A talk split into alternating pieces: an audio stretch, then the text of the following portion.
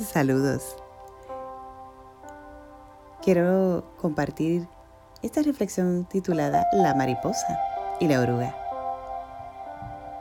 Había una vez una oruga que vivía en un gran árbol del parque.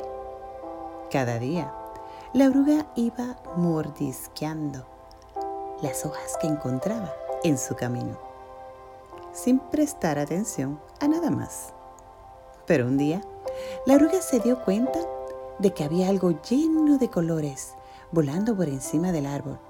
Se quedó deslumbrada con los naranjas y azules luminosos que captaban la luz del sol. Y cuando esta brillante criatura voló cerca de la oruga, ésta pudo ver que era una hermosa mariposa.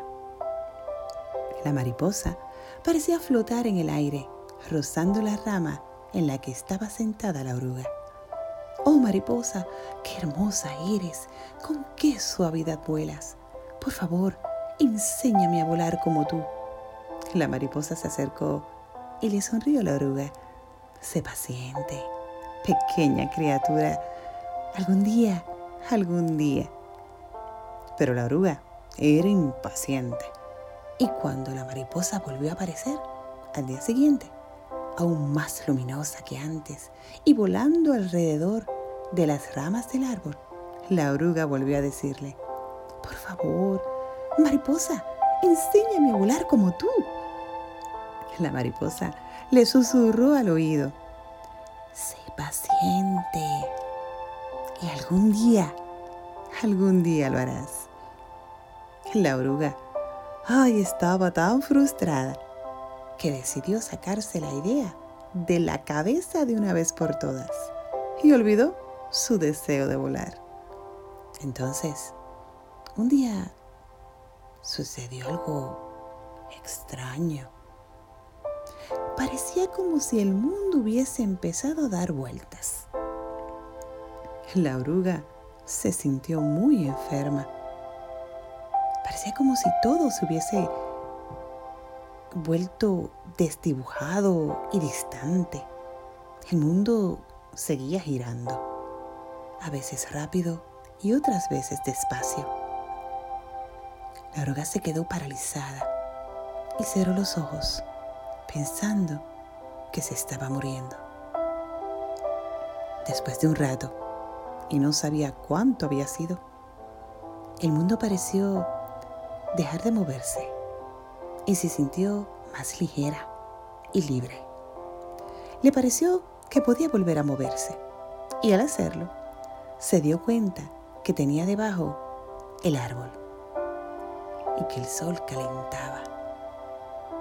En la distancia pudo oír un ligero murmullo y se sintió atraída por el ruido.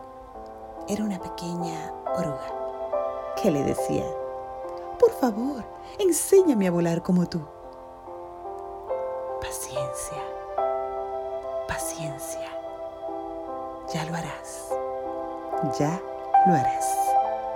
Solo entonces se dio cuenta de que se había convertido en una hermosa, una hermosa mariposa.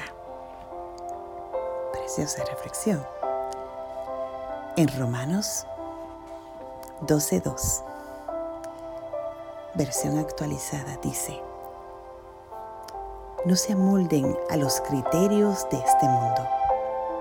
Al contrario, déjense transformar y renueven su interior de tal manera que sepan apreciar lo que Dios quiere, es decir, lo bueno, lo que le es grato lo perfecto. La voluntad de Dios es buena, agradable y perfecta. Él tiene un plan, un propósito, un futuro de bienestar, de esperanza para cada uno de nosotros. Para llegar a ese propósito y ser todo lo que Dios ha determinado en nuestras vidas tenemos que pasar por un proceso, una metamorfosis, si lo quieres ver de esa forma, metamorfosis espiritual. Metamorfosis viene del griego metamorfo y su significado es transformación, evolución, cambio de una cosa que se convierte en otra diferente. Romanos 12.2 nos pide que salgamos del molde de este sistema, de este mundo. No debemos vivir según el patrón o forma de vida de este mundo. Debemos estar listos a entrar en el proceso doloroso de salir del capullo y que nuestra mente y perspectiva pase el proceso de transformación de gusano o, o como le quieras decir oruga a mariposa. Esta transformación no es algo que nosotros producimos, es algo que nosotros permitimos que se haga. Esto es a través del Espíritu Santo. Una vez que aceptamos a Jesús como nuestro Salvador personal, somos lavados con su sangre, justificados y sellados con el Espíritu Santo. Entonces, el Espíritu Santo es lo que comienza el proceso de santificación en nuestra vida. Algo que es continuo y progresivo. ¿Sabes? Los cambios no son siempre agradables ni cómodos, pero son necesarios. Si comparamos nuestra vida con ese proceso que pasa la mariposa, te pregunto, ¿en qué etapa de metamorfosis te encuentras? Te las voy a enumerar. 1. En la de la oruga que camina lentamente, pensando que no va a ninguna parte, sin entender lo que le está pasando. Andando paso a paso, lentamente, arrastrándose en ese proceso pero en dirección al propósito que Dios tiene para ti. Dos, en la del capullo crisálida, donde lo viejo se desintegra, muere y lo nuevo toma forma. Morir para vivir. Morir para dar paso a lo nuevo. ¿Qué tiene que morir en ti para que lo nuevo de Dios se manifieste? 3.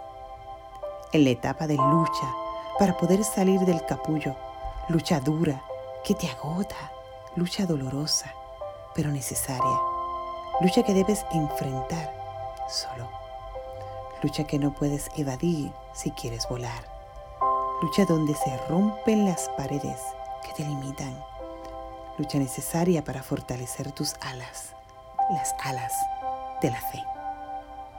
O en la etapa donde ya saliste del capullo y estás en ese tiempo de espera para luego expandir tus alas, volar libre, victorioso y multiplicarte. Nunca más ser lo que éramos antes. La mariposa nunca más vuelve a ser oruga. Muere siendo mariposa. Ay, Dios nos ayude, Dios nos ayude y fortalezca y de su gracia para soportar el proceso, para ser transformados y no acomodarnos, no conformarnos a este siglo.